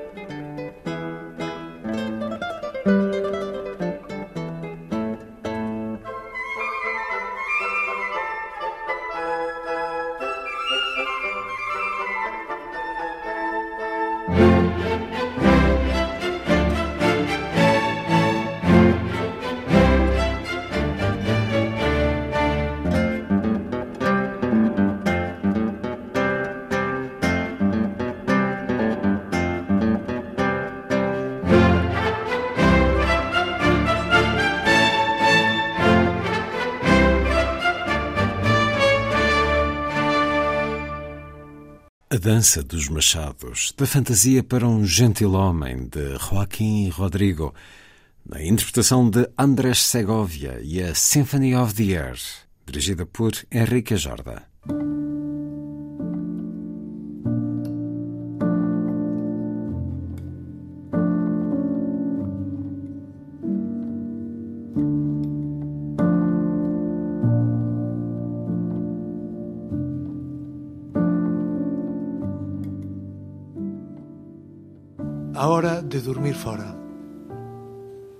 expresión galega para referirse á morte.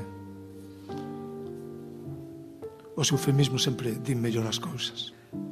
A hora de dormir fora. Non. Eu non quería morrer. É certo o que di a lousa. Eu non quería morrer. Nunca me interesou esa experiencia do alén, nin siquera as maseiras da balón preferible unha excursión a Valença do Miño, ida e volta no día, co agasallo dun xogo de coitelos. Eu era feliz oindo a subío inmortal do afiador. Era feliz abrindo a caixa de correos cada mañá. Ninguén manda as cartas, pero algo sempre hai. Esa alegría da publicidade barata. O líder anuncia unha cinta métrica con telémetro láser. O feliz que era eu sabendo as medidas de ríos e montañas. Moito me asudou iso a vender enciclopedias. Canto mide o acodor da terra? Os pais miraban o fillo naquele estupor familiar de non saber, e eu percibía a esperanza. Eu era feliz cos 40.075 kilómetros do perímetro terrestre, os 8.849 metros de altura do Everest, e os 6.600 kilómetros da longitude do Nilo. A John Fitzgerald Kennedy mataron ás 12 media horas do 22 de novembro de 1963. Así lle paraba aos pés eu algún bocalán xogando dominó. Eu era feliz xogando dominó no café da barra. Como Sun Tzu mantíñame impenetrável escuro, mas cando movía ficha, caía como un lóstrego. Eu era feliz vendo lostregar na noite arredor do faro. E era moi feliz mirando o mar na rompente do Orzán en Riazor. O mar dá de todo. Mesmo dá que pensar. Eu, como o mar, non quería morrer. Não, eu não queria morrer. É verdade o que diz a lápide. Eu não queria morrer. Nunca me interessou essa experiência do além, nem sequer as macieiras de Avalon. Antes uma excursão a Valença do Minho e de volta no mesmo dia com um conjunto de facas como presente. Eu era feliz ao ouvir o assobio imortal do amulador e era feliz a abrir a caixa do correio todas as manhãs. Ninguém manda cartas, mas há sempre qualquer coisa. Essa alegria da publicidade barata. Lidl anuncia uma fita métrica com um telémetro a laser como eu era feliz sabendo as medidas de rios e montanhas. Muito que isso me ajudou a vender enciclopédias. Quanto mede o Equador da Terra? Os pais olhavam para o filho e, naquele espanto familiar de não saber, eu percebia a esperança. Eu era feliz com os 40.075 quilómetros do perímetro terrestre, os 8.849 metros de altitude do Everest e os 6.650 quilómetros de comprimento do Nilo. John Fitzgerald Kennedy foi morto às 12h30 de 22 de novembro de 1963.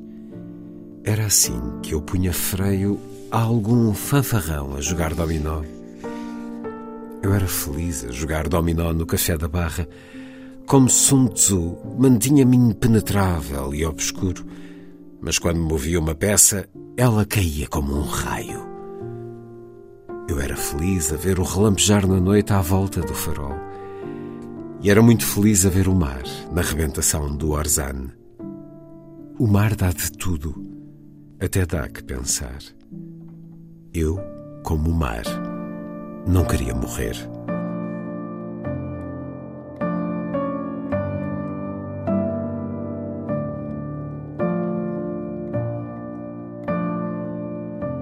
hora de dormir fora, a hora de ir para as malvas. Um poema do espanhol, galego, Manuel Rivas, que ouvimos primeiro na voz do autor no Lisbon Revisited, da Casa Fernando Pessoa, em Lisboa, depois leitura da tradução de Vasco Gato. A seguir, Manuel Rivas, em entrevista.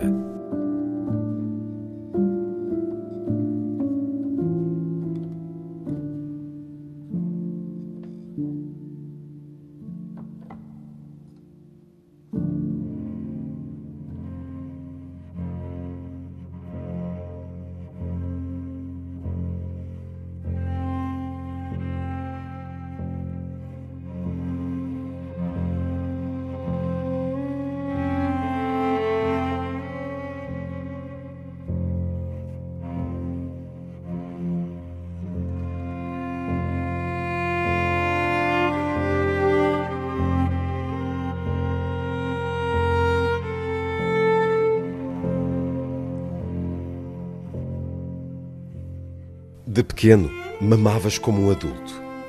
Não lhe quis explicar a situação da livraria. A Terra Nova tinha os dias contados. Em contrapartida, e depois de rir da minha precoce paixão mamária, disse-lhe que necessitava da sua ajuda, que com o tempo daria uma boa livreira.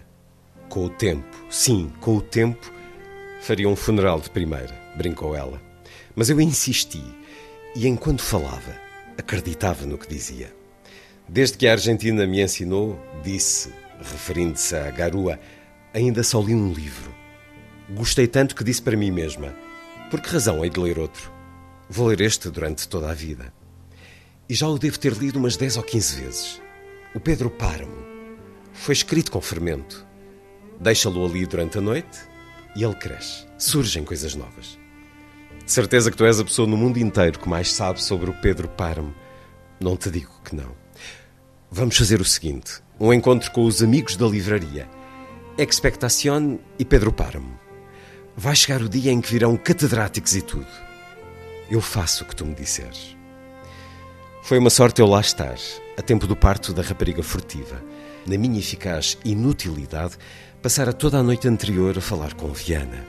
Nenhum dos dois conseguia dormir. Ela estava prestes a dar à luz. Sentia a criatura mexer, a querer sair. Eu não era capaz de conciliar o sono por causa do ultimato. Há várias noites que mais pareciam um mocho. Tinha medo que aparecessem de surpresa para procederem ao despejo. Isso estava a acontecer em muitos sítios. Não se respeitava nem a velhice do inquilino, nem o estado de necessidade, nem sequer a invalidez. Quem era eu? Que significava fechar portas de uma livraria? Mais um encerramento, um vão, um vazio, outro vão. O vazio vai avançando e, pela sua natureza, ninguém se apercebe desse império até se ver no vazio.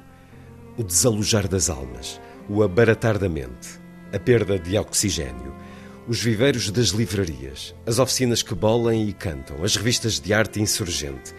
São os anticorpos da cultura livre que expulsam o vazio. Somos os objetivos de uma guerra não declarada.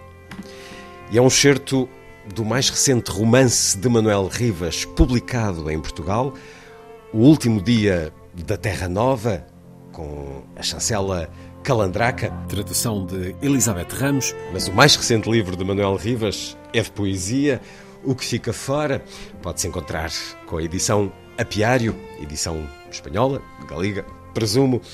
Mas olhemos um pouco. Manuel Rivas, bem-vindo à Antena 2. Conversamos no Lisbon Revisited da Casa Fernando Pessoa, um dos poetas convidados. Já escutámos a sua poesia. O último dia da Terra Nova dá-nos esta livraria no momento em que em Portugal também assistimos ao encerramento de muitas. Há uma livraria especial na sua memória, na sua vida, Manuel Rivas? é un se cadra unha librería feita de librerías, non? digamos, faría un mapa eh, psicoxeográfico, non? non é con, con diferentes eh, librerías que coñecín en diferentes épocas, algunhas a desapareceu, eh, eh, Há um pero, mundo feito de livrarias, parece. Pero é un mundo, sí, é un, eu penso que deberían eh, nas cidades, eh, no, nos, nos, nos, nas vilas, non? Eh, debería estar sinaladas as librerías a, a, a parte do, do letreiro que teñan, non? Debería haber un mapa ver, verde, de, de, digamos, ecolóxico, non? De, de, de librerías, porque eh, penso que mm, a calidade dunha cidade, e iso sí que calquera eu penso que pode constatar, ten moito, moito de ver mm, co número eh, coa personalidade, coa identidade da, das librerías, eh, ese espazo de pluralidade, porque dentro dunha librería eh, evidentemente están, están os libros, eh, que son sempre algo máis que mercadorías, porque están están os, os títulos, os libros que mentre están ali fechados pois son paralelepípedos, non? Pero que son realmente seres vivos que están ali a espreita porque cando sabres abren, se un abre un libro tamén o libro eh, abre a persoa que, que, que ten ese libro na, na, nas mans non? se há esa felicidade, felicidade clandestina da que falaba Clarice Lispector non? Eh, eh, penso que que repito que a idea de unha, unha cidade a, a súa paisaxe é moito mellor, é unha cidade máis un, un, un ten a sensación de estar nun lugar de, de, de afecto, un lugar que resiste o proceso de descivilización. Un lugar de liberdade. Há um verso de Joan sí. Margaret. La Libertad é uma livraria, livraria, que serviu de mote, inclusive, para a participação da Catalunha na Feira do Livro de Frankfurt em 2008. Se as livrarias fecham, há também uma liberdade que se vai fechando. E claro, é o triunfo o triunfo do imperio do Valeiro, non? Do vacío que, que se di aí en, en Terranova e, sí. e onde hai vacío hai o des, en vez de lugar hai, des, hai o deslugar e, e en vez de a excitação creativa e, eh, pois a, a unha excitación destructiva, non? Eh, sem eh, crítica, sem, sem crítica. olhar, sem saber Sim. ver. Esta guerra que o seu personagem aqui refere, os livros estão a perder. Eh, há días, non? Eh, eu teño un carácter bastante optimista, mm. pero mm, tamén teño días, non? Como é que está hoxe o día? tamén teño días. Eu penso que mm, se cadra porque estamos aquí na Casa Pessoa, estamos con esta compañía, non? porque dicíamos antes, falábamos dos libros, ben, están aí, non só é o título, non só é o autor, tamén a xente, cando mm, miramos a Odisea, aí está, está Ulises, e, eh, e, eh, Ulises vai, eh, son seres vivos que, que habitantes de, de non? Que, que se cadra cando marchamos pois Ulises vai facer unha visita a Ana Karenina non? Ou ao revés. Eh, eh é un organismo vivo. Claro eh, ese mundo como eh, digamos que, que, que son eh, a igual que falamos en ecoloxía falamos de non? De, de, de que é o máis valioso no, no, sabemos que son as árbores os ríos a, eh, eh, a, na, a natureza, non as persoas non humanas, que sería isto sería un inferno. Entón, de algún xeito estamos nun inferno, pero tamén, como dicía Marco Polo de, de Italo Calvino na, nas cidades invisíveis, dicía, ah, há dous xeitos de non sufrir o inferno. Un, facer como que non hai inferno, acomodarnos, eh, digamos ser do partido conformista non?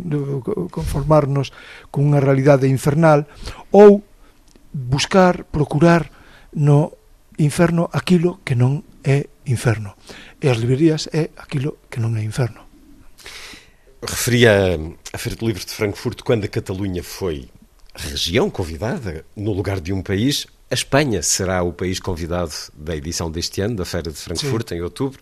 Talvez nos encontremos por lá. Sim. A Espanha é um dos grandes países da literatura e da edição também, Manuel Rivas. Bem, é moi difícil eh, plantexalo en termos eh, competitivos, convencionais. Non? Eh, temos países como Islandia, que teñen unha proxección a súa literatura, e outros países nórdicos, non? Eh, eh, hai a, mesmo há países que non son Estado como eh, Cataluña, Citate Sancha na a propia Galicia que que eu penso que dos recursos máis importantes que ten é a súa cultura, a súa literatura e que vai, hai como unha especie de mm, de, de, de estopido creativo non? Neste intre, como moitísimo, por exemplo moitísimas, unha especie de revolución de mulleres escritoras e tal. Ben, eh, eu penso que a principal forza que ten eh, España, aparte de ter eh, editoras importantes, evidentemente, que están máis ben eh, aí centradas ali onde há, há máis poder tamén económico, eh, como eh, eh, eh Barcelona e, e Madrid, non? Eh, especialmente, pero eh, a súa eh, principal riqueza é a diversidade, a pluralidade. É dicir, que a, os en día xa non se pode falar de provincias no sentido eh, antigo que, que para o, en, en tempo do, do Imperio Romano provincia era o lugar vencido territorio vencido. Non? Eh, hoxe en día a, eh, hai moitísimas iniciativas, moitas pequenas e medianas editoriais, eh, eh, xa non se pode falar, eh, de, de, digamos, de, dese de lugar eh, onde todo se concentra, non da capital, eh, o resto, pois que, que non, hai moita diversidade, moita pluralidade, eh, eh, hai edicións en varias linguas, moita calidade na literatura eh, por exemplo, infantil e juvenil, eh, multiplicouse no mundo do cómic. Eh, eu teño, nese sentido, os depósitos de esperanza alguén ten que facerse cargo da esperanza, non? Hoje é, portanto, um dia de otimismo. A conversa com Manuel Rivas, o último dia da Terra Nova, o mais recente romance publicado em Portugal, O que fica fora, o livro de poesia que acaba de sair em Espanha. Há uma duplicidade em si entre o poeta e o romancista? Eu, dende logo, non cambio o uniforme. Non, non há un, un Dr. Jekyll e Mr. Hyde. Non, pola contra, eh, resulta que mm, há como unha... Mm, eh, un acompañamento eh, eh, a min axúdame cando estou a traballar mm, no que mm, pois pode ser un, un relato narrativo, unha novela, un romance, non? Eh, traballo moito a, a man, con cadernos, e axúdame moitísimo ir, digamos, na beira oeste, sí. non? E a literatura sempre ten que ser, como din os argentinos, orillera, non? Sempre excéntrica. Eh, porque para iso, para outras cousas, para, digamos, o, o discurso do poder para o, para o discurso ideolóxico para o, o ensaio e tal xa existe outro tipo de, de, de boca. E a literatura, por iso, é tan interesante a través dos séculos, porque un pouco a, eh, digamos, a, a lingua que non quere dominar a lingua que, que, que, que, es, que ten esa natureza excéntrica non? E, e a min asúdame moito mm, eh, digamos facer contrabando cos xéneros non? ir eh, eu mesmo cando fago algunha reportaxe en eh, xornalismo eh, procuro que o, o título ten que ter a vontade eh, de estilo, a vontade estética con que un fai un verso eh, cando escreve o, a reportaxe eh, hai que facela coa mesma eh, vontade, eh, profundidade con que un escreve un, un conto ou un relato non? Acabou de dizer na mesa aqui na casa Fernando Pessoa que toda a literatura é poética ou não é. Mas não há mais liberdade na poesia, não há mais mundo aberto, não há mais exploração do que na novela, no romance. Pero está é como unha célula mai. Si, si non hai esa célula mai, se, se non hai ese como diríamos fósforo, non? Mm, eh, esa faísca. Esa faísca eh, non deixa de ser entón a literatura pois unha especie de karaoke, non?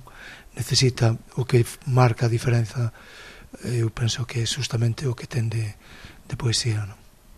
Neste romance O Último Dia da Terra Nova há um personagem que cita o poeta Tristan Tzara Amo uma obra antiga pela sua novidade. Como é que o Manuel Rivas é enquanto leitor? É alguém que lê mais do que há de novo ou procura aquilo que o tempo já confirmou? eu son moi pouco, digamos, disciplinado, non? Góstame moito mm, tamén a, o encontro, o encontro co, co, co libro, non? Por suposto, a libros aos que sempre volvo, porque teñen esa, esa condizao, é certo, de que cando un lee eh, a Odisea, cada vez que a lee encontra co, coisas novas, non? E, e fala para o tempo de, de hoxe, para min eh, unha posible lectura da, da Odisea de, é o proceso de reconstrución da memoria nestes tempos en que há tanta desmemoria, non? En, eh, entón, mm, pero non eh, para min é como se si existira dentro da, da literatura dos libros un tempo diferente do tempo eh, cronolóxico. Eh. Os libros, todas as obras, aquelas que, que apaixoan, non? pertencen como ao mesmo tempo, un, que é un transtempo. Un tempo que lle é común Tristan Sara e, e Odisea falamos antes de, de Ana Karenina pero eh, pois, Shakespeare por, contava que tinha comprado uma capa com a Tempestade de Shakespeare ontem não. aqui na casa Fernando Pessoa e depois encontrei a Tempestade de Shakespeare suposto, no seu romance onde ouvimos Próspero a vida é feita da matéria dos sonhos Sim. que os livros nos continuem a dar essa capacidade de sonhar conversamos aqui numa Sim. biblioteca a biblioteca da casa Fernando Pessoa os seus livros, Manuel Rivas, escreve-os em galego ou em castelhano? Eu escrevo en galego. Eh, Todos? Poesia e narrativa? Sí, sí, narrativa. Há algún caso de, digamos, de ensaio poético, porque eh, há un libro que se chama El periodismo es un cuento, que, que é eh, unha escolma, digamos, das reportaxes e das, eh, que en, en países diferentes que para mí foron eh, importantes, e, xa digo, para min ten un valor literario porque tamén es, porque ese jornalismo o, o jornalismo para min é unha pola, unha rama da, da literatura tamén, non?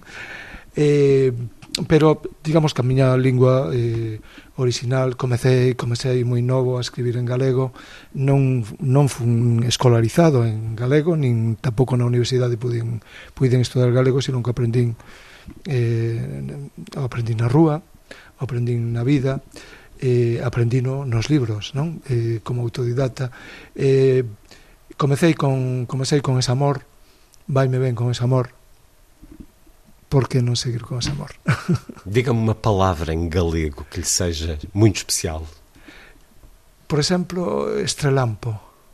Que significa? Estrelampo é cando ah, está o ceo coberto coas nubes e de súbito ábrense dúas nubes e entras a ese baño de luz non que percorre, ademais vai percorrendo non os, os campos, gustame moito. Tamén eu penso que ten que ver como asín, ter un estrelampo e ter unha idea luminosa, non? E, e tamén a, as palabras que tenen que ver coa luz gustame moito, como eh, vagalume, que é o nome da, que en castelán chaman luciérnaga, sí. non? E que é o que máis eh, cito eh, isto porque é a palabra que mm, posiblemente ten máis sinónimos en galego, ten máis de 100. Vagalume? Vagalume. Eh, Pirilampo tamén uso? Sí, Pirilampo, a, foi o caldo, Luz de Cu... Eh, Luz de Cu, Luz de moito bom. Sí, é unha maravilla, porque teñen, son palabras con humor, son palabras que tal, pero son cento e pico palabras, o cal significa que mm, ben, penso que significa moito culturalmente, non? O valor que se lle dá ao miúdo a, dentro da natureza, non? Pero que, que é algo que, que, que pertence a ao asombro, non? a lógica do asombro, da, da sorpresa e da, e da maravilla mm, a que, que temos que conservar. Non? Uma pequenina luz bruxuleante, como dizia Jorge de Sena, e como tantas vezes acontece também Sim. com os livros, com a poesia em particular. Uma luz que aparece por entre as nuvens. Sim, Rulfo, um, um índio do já Rulfo un, un, bagal, un vagalume e dixolle con esta con esta luz podes atravesar a noite. Manuel Rivas, muito obrigado por ter estado na Antena 2. Obrigado.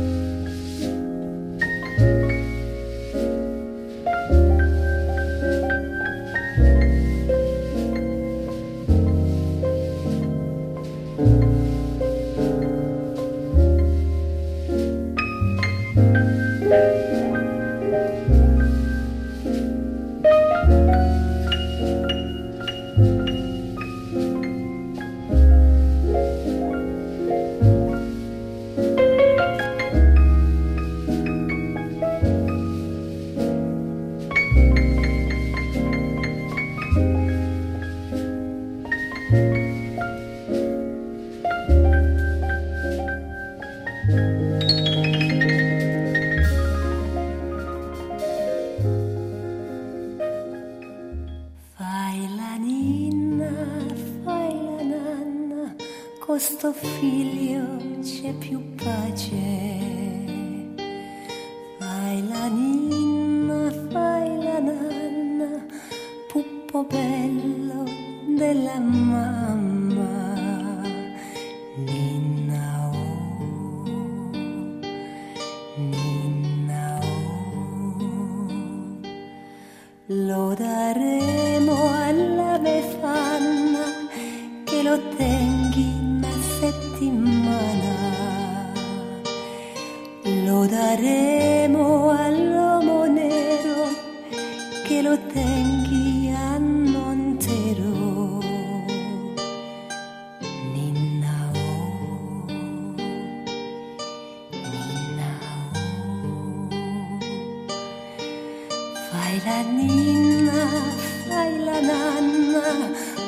bello della mamma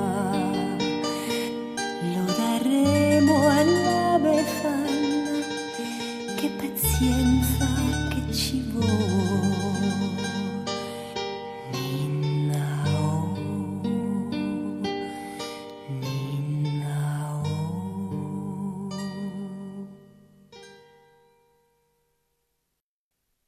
Nina voz de Marie Ruggeri, a música de Francis Lay, para o filme Olhos Negros, de Nikita Mikhalkov.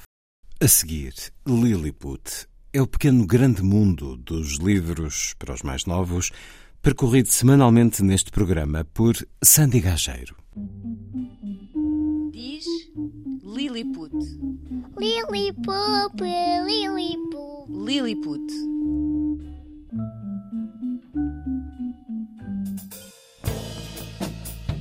Há uma editora sediada em Barcelona, liderada por uma portuguesa. Inês Castelo Branco apresenta a Aquiara Books. Que é uma pequena editora que agora tem sede em Barcelona, mas, mas eu publico todos os livros simultaneamente em português, espanhol e catalão.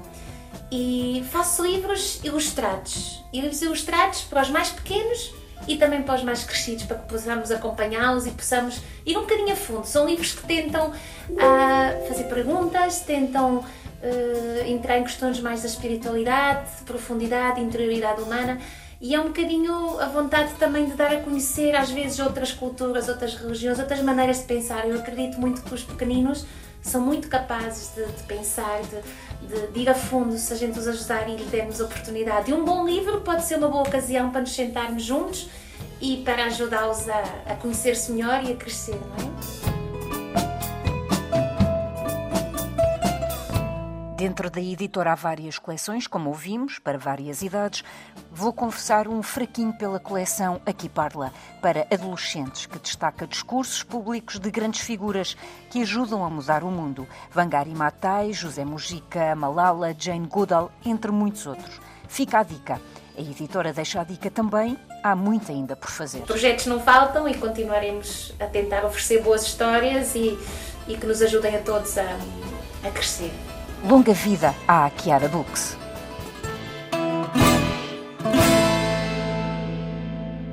Foi a força das coisas. Assim, obrigado por estar com a rádio. Bom dia, bom fim de semana.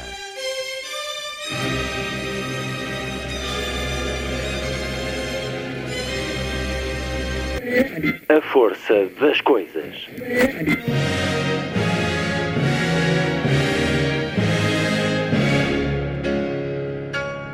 Welcome to the 109th last night of the proms.